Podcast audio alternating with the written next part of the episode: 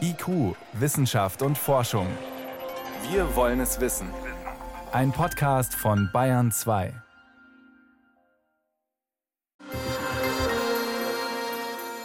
Wir sehen die Vögel am Himmel ziehen und vielleicht einen Fischschwarm im Wasser wabern, aber ein Gesamtbild von so einer Tierwanderung zu bekommen, das ist schon ziemlich schwierig. Man kann den Tieren einen Sender auf den Rücken kleben oder schnallen, aber diese Sender muss man wieder einsammeln oder die Daten übers Mobilfunknetz schicken.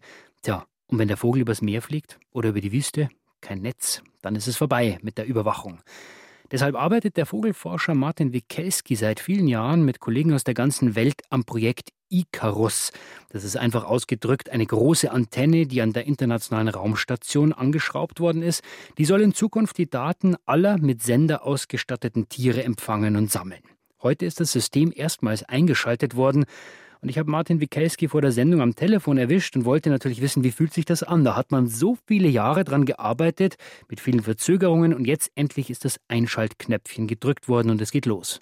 Ja, das ist ein unglaubliches Gefühl. Wir haben jetzt da 18 Jahre hingearbeitet. Das ist ja in der Raumfahrt äh, unglaublich schwierig. Und es ist unfassbar, dass wir jetzt praktisch die Möglichkeit haben, weltweit mit den Tieren zu kommunizieren und zu verstehen, was die uns über das Leben auf der Erde sagen.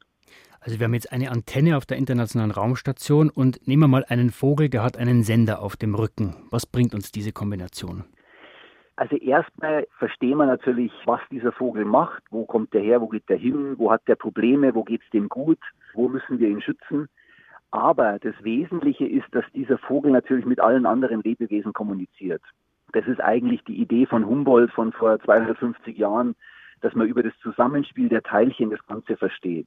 Und das können wir jetzt zum ersten Mal wirklich machen. Wir können verstehen, was dieser eine Vogel aus seiner Schwarmintelligenz, die er mit den anderen Tieren hat, über das Leben versteht und können damit Krankheitsvorhersagen machen. Wir können möglicherweise Erdbeben und Vulkanausbrüche vorhersagen. Wir können die Tiere schützen. Wir können globalen Wandel verstehen. Also alles Sachen, die wirklich wesentlich jetzt für unser Überleben auf der Erde sind. Und die Tiere sagen uns das. Das heißt, wir haben auf der einen Seite wissenschaftliche Fragen, also die Biologie über das Tier selbst, aber eben auch Fragen, die uns als Menschen direkt betreffen.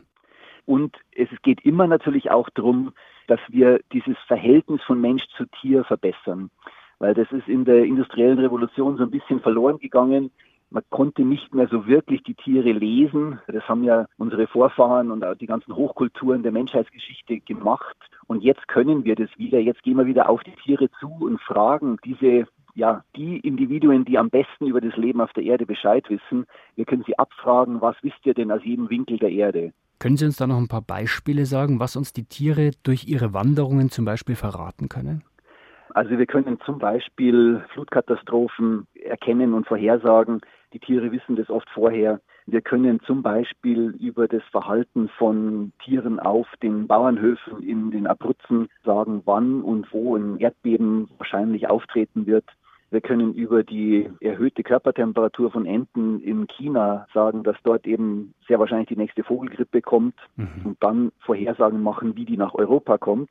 Wir können über die Fregattvögel in der Karibik messen, wie die Übergangstemperaturen und Feuchtigkeiten zwischen Wasser und Luft sind und damit besser verstehen, wie die Hurricanes sich fortbewegen und wo sie hingehen. Alles Sachen, die man jetzt bisher nicht machen kann. Wir haben da kein Verständnis drüber und in Zukunft werden wir das bekommen. Jetzt kann ich mir vorstellen, wenn man eine Ente beobachtet, dann kann man noch relativ wenig sagen. Gibt es denn so eine kritische Masse? Also so und so viele Tiere müssen mir ihre Daten über diese Sender übermitteln, damit ich wirklich diese Daten deuten kann und auch wirklich was damit anfangen kann? Ja, zum Beispiel, wenn ein Storch in die Wüste fliegt und sich da aufhält, dann sagt uns das noch gar nichts. Wenn jetzt aber zehn besenderte Störche in dieselbe Wüstengegend fliegen, dann wissen wir, oh, da kommen die nächsten Wanderheuschrecken hoch. Und damit haben wir für die FAO oder für die WHO eben eine ganz wichtige Aussage, wo ist die nächste Wanderheuschreckenplage. Wie viele Tiere wir genau brauchen, für welche Vorhersagen, was sie uns wann sagen können, das wissen wir im Moment noch nicht. Dafür müssen wir noch ganz viel forschen, aber das werden wir in den nächsten Jahren rauskriegen. Jetzt läuft das System, wird wahrscheinlich dauern, bis die ersten Daten da wirklich mal ausgewertet sind. Welche Frage, Herr Wikelski, wenn Sie sich aussuchen könnten, würden Sie gern beantworten? Wo würden Sie richtig leuchtende Augen bekommen und sagen, das hätten wir ohne Icarus nie geschafft? Ah, das sind so viele Fragen. das ist wirklich jeden Tag eine. Zum Beispiel, es gibt ungefähr 100 Millionen Flughunde in Afrika. Wie wichtig sind diese Baumpflanzen für die Samenausbreitung in Afrika? Oder wie ziehen unsere heimischen Amseln? Warum ziehen denn Tiere überhaupt? Wie entscheiden sie sich jetzt loszugehen? Das sind alles Fragen, die für uns unglaublich spannend sind. Zum einen natürlich aus Naturschutzgedanken, zum anderen aus wissenschaftlichen Gedanken oder eben über diese Schwarmintelligenz. Das Icarus-System ist heute eingeschaltet worden. Die Daten von zigtausenden Tieren weltweit können gesammelt werden. Wird spannend, was wir daraus über unsere Welt lernen können. Das war Martin Wikelski. Er ist Direktor am Max-Planck-Institut für Ornithologie in Radolfzell. Ich danke Ihnen für das Gespräch, Herr Wikelski. Dankeschön.